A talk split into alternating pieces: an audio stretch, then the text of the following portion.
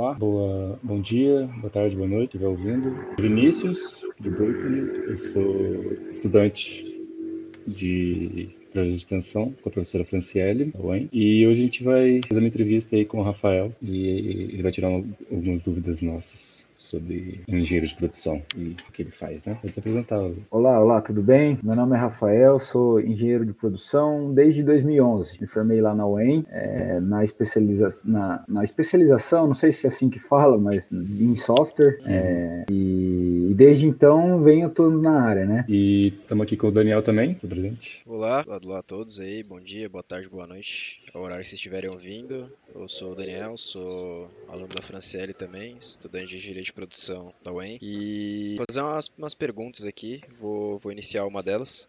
É, queria saber há quanto tempo você trabalha como engenheiro? Ó, oh, Daniel, eu, eu me formei, como eu havia dito, em 2011 na especialização de software e, e assim que eu saí da, da universidade, eu, eu ingressei numa indústria metalúrgica como engenheiro responsável. Eu tive, podemos dizer assim, que eu tive sorte, metade sorte, metade suor, trabalho, né? Uhum. foi uma parceria que eu já vinha montando aí desde as épocas de estágio. É, eu comecei a fazer estágio no terceiro ano da graduação, fui criando networking e consegui, assim, recém-formado, já ingressar numa indústria metalúrgica como engenheiro responsável. Trabalhei cinco anos nessa indústria, foi uma escola prática muito interessante. E aí, depois daí, eu fui é, me aventurar como dono da minha empresa e diretor técnico, né, na, na empresa que eu trabalho hoje, na área de consultoria. Tu consegue me dizer qual é a estratégia que você usa para captar novos clientes? clientes, conversação, então? Cara, novos clientes, a, única estratégia que eu uso é a da indicação, é o tal do boca a boca, né? Uhum. Eu entendo que no meu segmento a estratégia mais perene, a médio, a longo prazo, é o legado que eu deixo dentro das indústrias, dentro das empresas. Eu confesso que tenho um pouco de um viés assim mais tradicionalista quando eu olho para as redes sociais, Instagram, LinkedIn, Facebook, para divulgar o meu trabalho. Não, eu não vejo assim, não vejo um retorno a a médio e longo prazo. Pode, existe sim um retorno de você estar tá sendo lembrado, de você estar tá sendo visto. Utilizando as redes sociais. Você... Exato. Uhum. Mas hoje, a estratégia que eu uso é educação, é, é, o boca a boca, é fazer um trabalho, deixar o legado e, e que essa próxima empresa me indique para uma outra. Eu até brinco quando eu vou fazer a venda né, da consultoria e eu falo para os diretores ou para os gerentes de, de alto nível. Então a gente fala assim, cara, a minha ideia não é ficar aqui o resto da vida, a minha ideia é que você você me leve para outra empresa, me indique uhum. e que a gente possa fazer parcerias duradouras aí.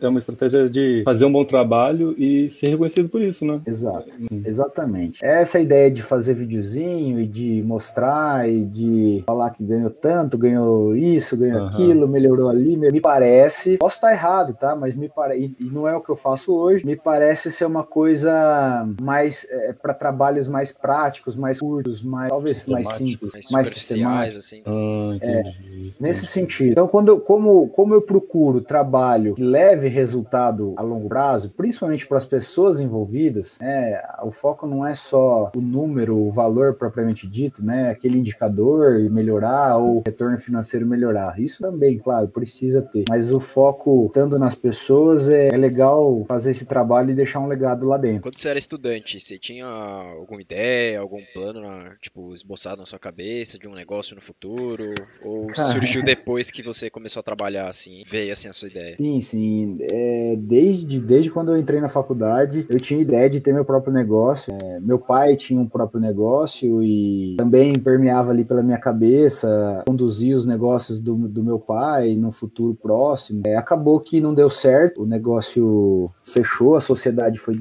desfeita do meu, do meu pai, né? E, e eu até falo com ele, né? Falei, cara, pode não ter sido bom o negócio ter fechado, mas pelo menos a, a estabilidade, né, que ele proporcionou para mim, é, já me ajudou muito. E fala estabilidade que sentido? Só o fato de eu saber que eu tinha para onde correr, por exemplo. E salário. É, poder, eu tava mais protegido para arriscar. Sim. Ah, isso é muito importante. É, dava mais essa segurança, fala, pô, se nada der certo, eu corro para lá, corro para barra do pra barra da calça do pai. Mas foi uma experiência legal também ter feito alguns trabalhos com ele lá para entender como funciona uma empresa e tudo mais. É, mas assim, sempre tinha ideia de ter a minha própria indústria. Eu queria ter uma indústria, mas... é, seja ela para fazer um tipo de produto que eu achasse interessante. Mas você tinha alguma ideia em específico assim ou só hum. você queria ter uma empresa? Não, não, era vontade mesmo, só ideia específica nenhuma. Entendi. Construir um negócio, né? Exatamente.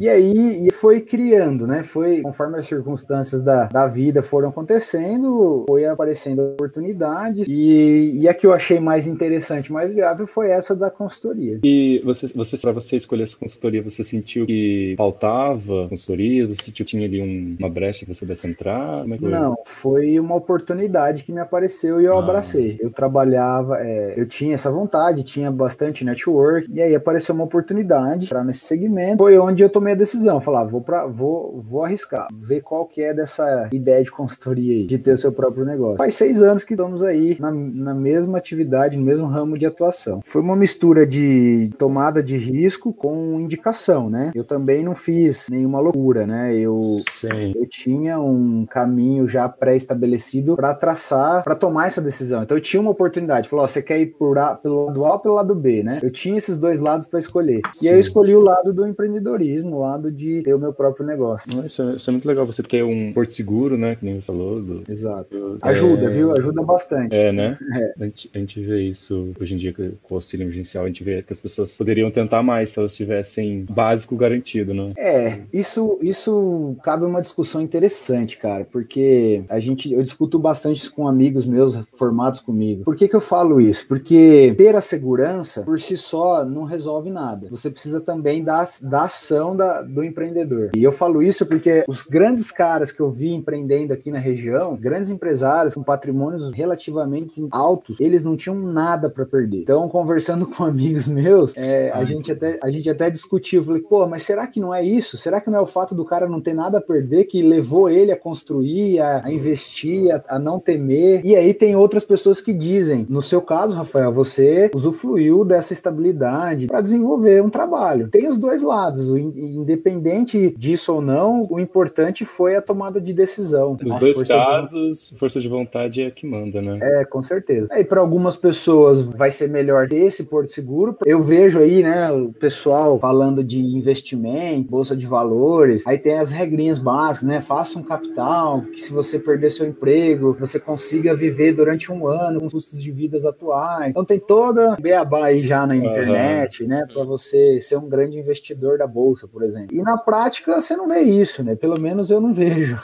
É, todo mundo varia de tá pessoa para pessoa, né? Eu acho é. muito difícil isso, para ser sincero. Tipo, a galera normalmente quando começa a juntar assim e já tem um dinheiro sobrando, é. e sei lá, você vê algo que você quer, a pessoa normalmente começa a gastar. Tem isso. E esse, esse que você falou, lembrei daquele termo, não sei se você já ouviu falar, é ter um tubarão no seu tanque, você já ouviu isso? Já, sobre investimento? Isso, que é tipo ah. pra você sempre estar tá ali investindo. Eu não, eu, não, eu não acho que eu concordo, eu não concordo tanto com isso, porque uhum. esse ter essa base, essa segurança pra mim, eu acho que é muito importante para ter novos investimentos, mas eu, é aquilo, eu acho que varia de pessoa para pessoa, né? Você tá é. com um passarinho na mão, você vai abrir a mão dele para pegar dois? Tem a dúvida? Então, de... então. É mais ou menos isso, né? né? Tem isso, né? Eu, eu conheço gente que quebrou duas, três vezes e, e tá começando de novo, não tá nem aí. Lado da segurança, né? Da... Mas é cada um. Assim, é, é o, o, empreendedorismo, né? Ele é muito relacionado com a, o perfil comportamental do indivíduo, né? Sim. E não gosta disso. Eu vejo uma, um fetiche muito grande, né? Sobre empreendedorismo. Galera, nossa, eu quero ser empreendedor. O pessoal normalmente não aguenta mais o patrão, né? Normalmente. É, acha que, é. e acha que vai ser um mar, um céu, né? É, é, são, os, são os problemas, são praticamente os mesmos problemas, eu já tive dos dois lados, porém você se depara com o problema e tem que resolver eles. Aonde para quem recorrer, né? É, você não tem com quem dividir culpa, né? Fala assim, ó, não é isso. Ou ah, o dono não tá enxergando o que eu quero fazer na empresa. É, mas tu que é o dono, né? Daí. Aí... É. Ué, peraí, se você não tá enxergando o que você quer fazer, você é incompetente. Você, como consultor, né? Eu, eu falando como consultor, que é, o, o seu cliente, ele espera uma solução, que você pelo menos diminua a dor que ele tá sentindo ali. Sim. Eu acho que a gente tá na 4, né, Daniel? Uhum. É, na sua opinião, qual o papel do engenheiro na produ de produção atualmente? Cara, eu acredito que, que eu posso falar sobre isso com mais propriedade, é, olhando, do, olhando o papel do engenheiro de produção dentro da indústria. Eu sei que o nosso, o, o, nossa formação ela é bem abrangente, né? Isso eu acho bem legal também. Uma da, das coisas que me fez escolher engenharia de produção. Mas como eu estou trabalhando há 11 anos direto na indústria, acho que eu posso falar mais sobre isso lá dentro, né? E eu entendo que o olhar do engenheiro de produção ele deve estar tá além, além do olhar para a otimização de processos e ganhos operacionais. Eu tenho percebido que as grandes ideias e excelentes ferramentas aí tecnicistas elas funcionam, não tem dúvida disso. Porém, os engenheiros eles precisam adicionar um olhar mais humano. Que forma? Como, como assim, né? Um olhar mais humano? É entender que as, as aplicações das técnicas elas têm que focar no viés social também. Olhar o trabalho das pessoas. Trabalho é, é uma coisa muito importante para a sociedade e para o ser humano, né? É da onde vem o reconhecimento, é da onde vem o sustento. Recentemente eu fui eu, eu fui aplicar dois conceitos da manufatura enxuta numa indústria alimentícia: o SMED e o gráfico de balanceamento de operações. Eu não sei se vocês conhecem. O SMED não, é uma não sigla. O SMED é uma sigla que significa Single Minute End Dial, alguma coisa assim. Quer dizer basicamente o quê? Que todo o setup, toda a troca de produto, né, de uma, de uma linha de produção, ela deve ser feita com menos de 10 minutos. Uhum. Então, estou fazendo o produto A, eu vou para o produto B, eu tenho que trocar isso, tem que sair do último produto bom A para o primeiro produto bom do B em, em menos de 10 minutos. E o gráfico de balanceamento de operações é um gráfico onde você balanceia as operações Sim. entre dois ou mais colaboradores dentro de uma linha de montagem. É, são, são duas técnicas da manufatura enxuta, que é a minha especialidade. E eu estou trazendo esse exemplo porque a gente, quando vai estudar essa técnica, tende a perceber uma exploração né, do, do trabalho. Assim, não é uma exploração do trabalho, mas. E, e, a ideia não é que o operador está folgado, que ele está é, fazendo corpo mole. A ideia dessas técnicas, e é difícil ver isso, é só com o tempo mesmo. Pelo menos para mim foi com o tempo. A ideia dessa técnica é, é deixar com que as pessoas façam coisas desnecessárias e apliquem o seu esforço físico e mental no trabalho que agrega valor. E, e aí que tá o segredo da, de, de olhar para a pessoa. Daí, essa semana, aconteceu o primeiro resultado desse projeto. É, o ganho de produtividade foi de 15%, ganho Caraca. excelente, assim, né, falando em indústria, Sim, em uma semana. E a redução do tempo de setup foi quase 60%. É, era coisa de 35 minutos médio, né? Estamos tá, fazendo em 9. Legal, beleza. Ah, aí a média gestão e a alta gestão ficaram, meu Deus, entusiasmadíssimos, né? Pelos Sim. resultados, a,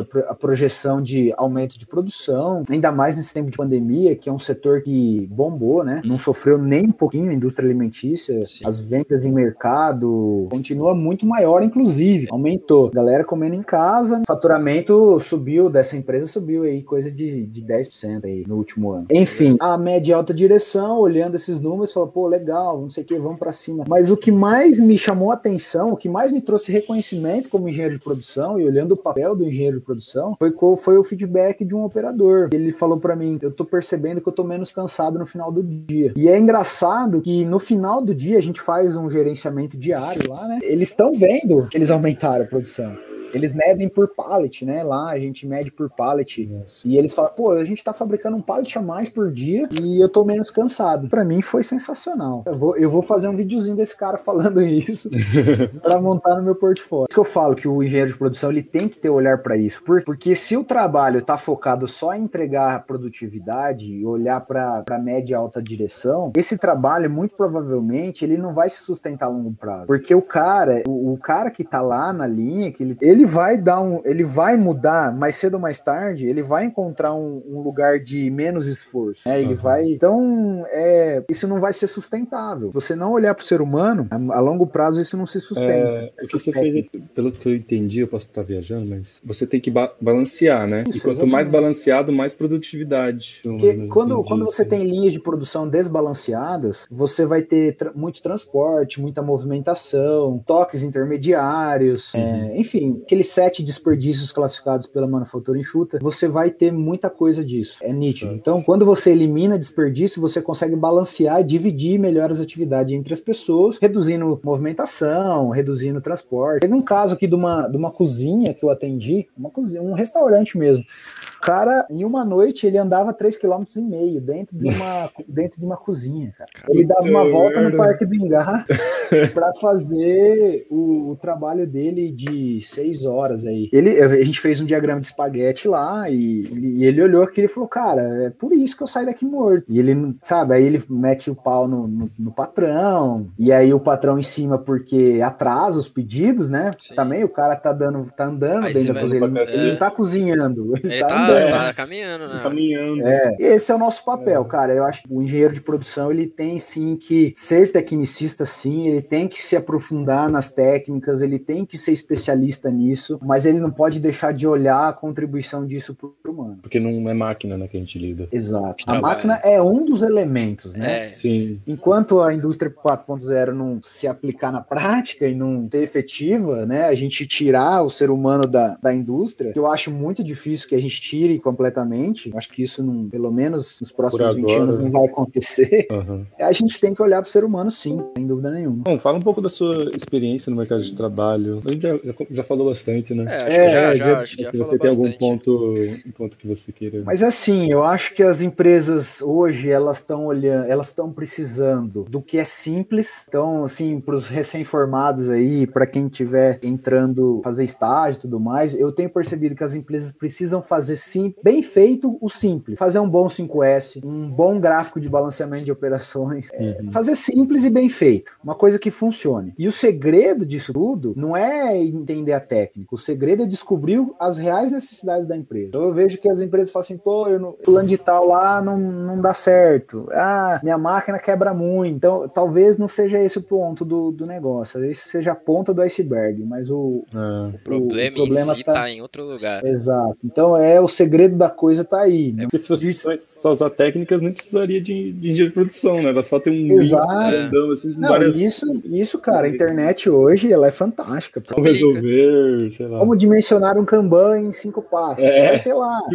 é, então não tem. Não é assim que funciona, né? Para isso, um bom mapa de fluxo de valor ajuda demais. Eu, eu, eu uso o Flu dessa ferramenta praticamente em todas as consultorias que eu faço. O mapa de fluxo de valor ele nos dá essa visão sistêmica né? Uma, uma espécie de lupa com, com um zoom mais, mais longe. É, nesse aspecto, com certeza, viu, Daniel? É, a, a, empresa ela te traz um problema, mas quando você olha o todo, você vê que a origem daquele problema, aquele problema é consequência de uma de, de, um, de, um, uma, outra de uma coisa, coisa maior. É. E aí, sim, o mercado, cara, hoje é aquilo que eu falei no começo. Eu hoje a minha empresa enxerga que bons resultados garantem, garantem negócios futuros e, e se fosse trazer para vocês aqui um, uma dor, uma dificuldade desse tipo de negócio, da consultoria, é, é a escalabilidade de, dele, né? Hoje a gente não enxerga uma forma de ganhar tamanho, ganhar escala, nível nacional. Eu digo isso porque a minha experiência me mostra que o que o, o meu cliente quer é a minha experiência, é uhum. é aquilo que eu já coloquei em prática em outros Sim. lugares. E aí eu deixo a pergunta: como fazer com que a minha experiência seja replicada por outras pessoas que não tiveram minha experiência? Aí mais uma vez a gente volta nessa ideia de, de técnica, de ferramental. Isso é possível, isso é possível escalar. Agora, a experiência, o olhar, a vivência, isso só eu tive, né? Só a experiência, Sim. né? Só... Enxergar o, o, descobrir a real necessidade da empresa, igual a gente tá falando. Sim. Então, se vocês tiverem uma, uma ideia para isso, eu tô aberto aí a sugestões uhum. de como escalar é. esse tipo de negócio. Uhum. Eu, honestamente, eu acho que é só com isso mesmo. Na prova é uma coisa, né, cara? Na É.